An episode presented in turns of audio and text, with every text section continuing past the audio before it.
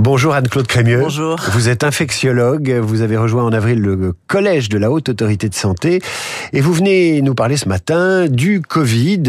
J'ose pas dire qu'il fait son retour parce qu'il est toujours là de façon un peu euh, latente. Euh, D'abord un mot sur la recrudescence de, de, la maladie. Le Covid est-il de retour Donc? Avec quelle vigueur, dans quelle proportion? Alors on observe depuis euh, le début du mois d'août maintenant une recrudescence des cas. ce qui est euh, assez intéressant, c'est que euh, euh, Santé publique France montre que depuis 15 jours, il y a une sorte de ralentissement. Ralentissement, ça veut dire quoi? Ça veut dire que le nombre de nouveaux cas hebdomadaires diminue. Ce qui, cette recrudescence, elle est notoire. Chacun autour de, soi a des gens qui sont infectés. Heureusement, elle ne s'est pas accompagnée d'une augmentation euh, significative ou en tout cas euh, très notable des hospitalisations, puisque les hospitalisations sont restées à un niveau euh, relativement contraint, hein, euh, environ 1100 euh, hospitalisations par semaine, et puis heureusement très peu de cas en réanimation, une vingtaine par semaine. Comment vous l'expliquez? On traite mieux la maladie, les gens sont plus prudents, le Covid a tué suffisamment? Je crois qu'on doit tout ça à ce qu'on appelle notre bouclier immunitaire, c'est-à-dire cette association de vaccination qui nous a sauvés, il faut bien le dire. Hein. On le voit, les pays qui ont peu vaccinés ont eu beaucoup plus de morts. Association de la vaccination avec les infections qui construisent ce qu'on appelle une immunité hybride. Et cette immunité hybride, c'est essentiellement elle qui nous protège contre euh, les formes euh, sévères. Malheureusement, euh, cette immunité qui nous protège contre les formes sévères, elle diminue avec le temps et c'est ça qui explique que euh, on encourage les personnes qui sont à risque de ces formes sévères, c'est-à-dire de plus de 65 ans ou qui ont des comorbidités, à se faire revacciner euh, cette euh, là au début du, du mois d'octobre pour rebooster cette fameuse immunité euh, qui fait qu'on ne termine pas à l'hôpital. On l'a vu et tout le monde l'a vu au, cours de cette recrudescence. Ça veut dire que Guillaume Tabar a un peu de marge. Ça veut dire que euh, Guillaume Tabar va se faire vacciner pour ne pas terminer à l'hôpital et ne pas être là. Il est tout jeune encore. Et ne pas être et ne pas être absent à vos matinales.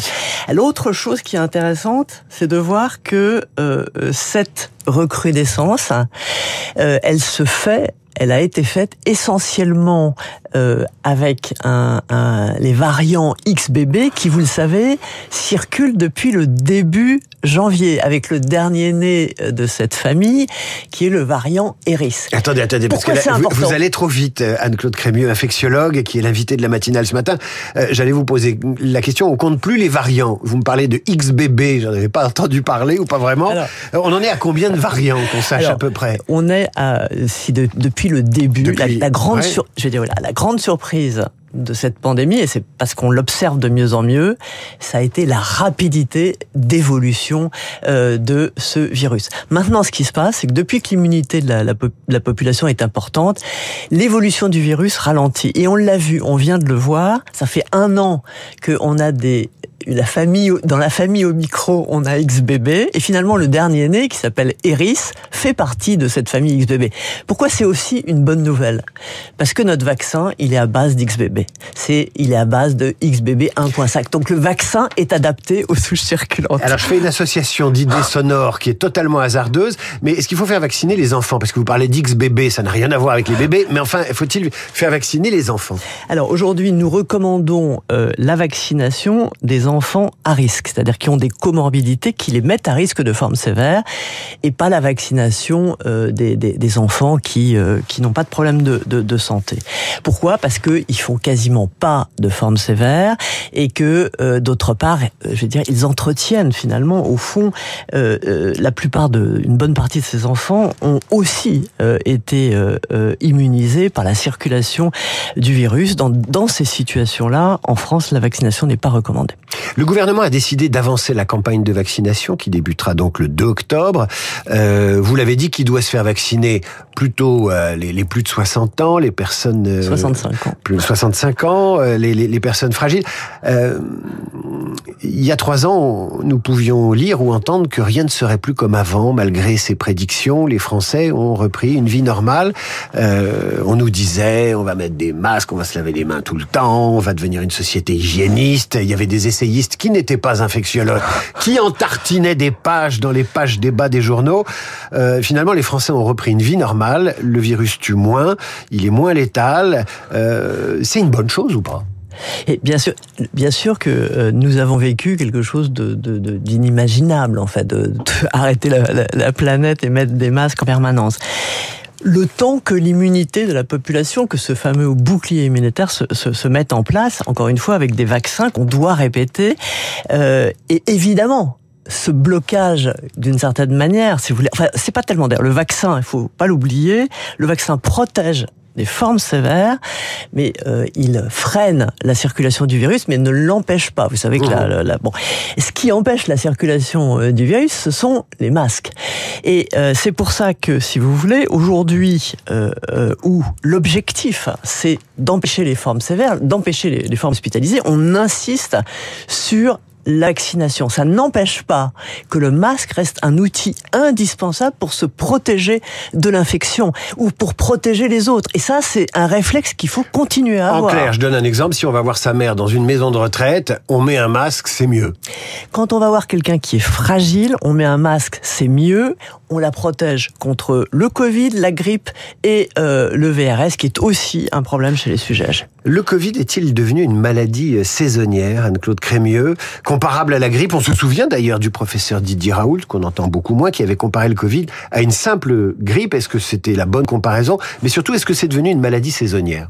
Alors malheureusement, on ne le sait pas encore. C'est-à-dire qu'on est encore en territoire inconnu. On aimerait bien que ça soit complètement saisonnier. Ça veut dire qu'on s'en protège euh, pendant une partie euh, de l'hiver. On fait la vaccination juste avant et, et, et, euh, et c'est beaucoup plus simple. là, il faut rester extrêmement prudent. Le virus a continué à circuler pendant cette année. C'est vrai qu'on a assisté à une recrudescence. On ne sait pas ce que vont donner les, les mois qui viennent. il faut rester très prudent. Vous êtes infectiologue. Quels progrès scientifiques ont permis les recherches sur le, virus, au-delà des vaccins dont les, dont les versions, vous l'avez dit, s'actualisent et s'améliorent? Euh, Est-ce qu'on a fait euh, un grand pas pour la science euh, avec les années Covid? Un pas absolument considérable. On peut dire que l'innovation technologique s'est considérablement accélérée pendant cette crise. Il y a un avant et après Covid. Pas seulement dans le vaccin, dans la compréhension de l'évolution du virus grâce à la génomique qui s'est totalement accélérée. Grâce aux tests, euh, les tests euh, antigéniques, les tests rapides, ça s'est complètement euh, accéléré. Ça change notre façon de faire les maladies infectieuses. Dernière question. Le paradoxe de cette situation de coexistence, je dirais, tranquille avec ce virus, mm. c'est qu'il donne des arguments à ceux qui estiment qu'on en a trop fait à l'époque avec les masques, le confinement, la vaccination. En clair, si on vit bien avec le virus aujourd'hui, ça n'était pas la peine de mettre le pays sous cloche à l'époque. Vous leur répondez quoi? Je réponds que c'est toujours les mêmes qui disent ça ne marchera jamais et qui disent après ça n'a servi à rien. Il suffit de regarder les courbes.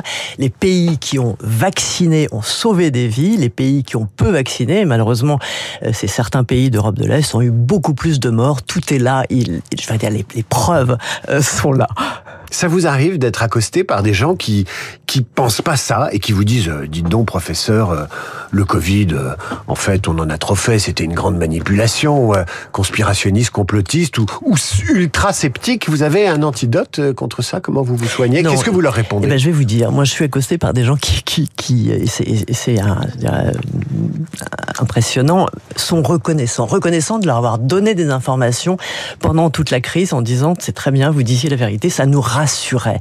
Donc, n'oubliez pas que au mois de juin 2021, 80% des Français étaient pour la vaccination, qu'ils mettaient des masques, que les jeunes mettaient des masques. Oui, il y a une adaptation extraordinaire de la population face à la menace et au risque. Et c'est aussi une des grandes leçons de cette crise. Allez voir la vidéo d'Anne-Claude Crémieux sur Radio Classique. Elle sera sur le Figaro dans peu de temps. Son regard et son sourire quand elle dit, d'une certaine façon, euh, la science, euh, la science avance et c'est une excellente chose. Merci pour la consultation, professeur. Je rappelle que vous êtes infectiologue et membre du Collège de la Haute Autorité de Santé. Merci à vous. À suivre le rappel des titres, la revue de presse d'Hervé Gattegno qui a lu la Provence et son dossier sur les indispensables travailleurs immigrés. De quoi faire grincer les dents de ses lecteurs.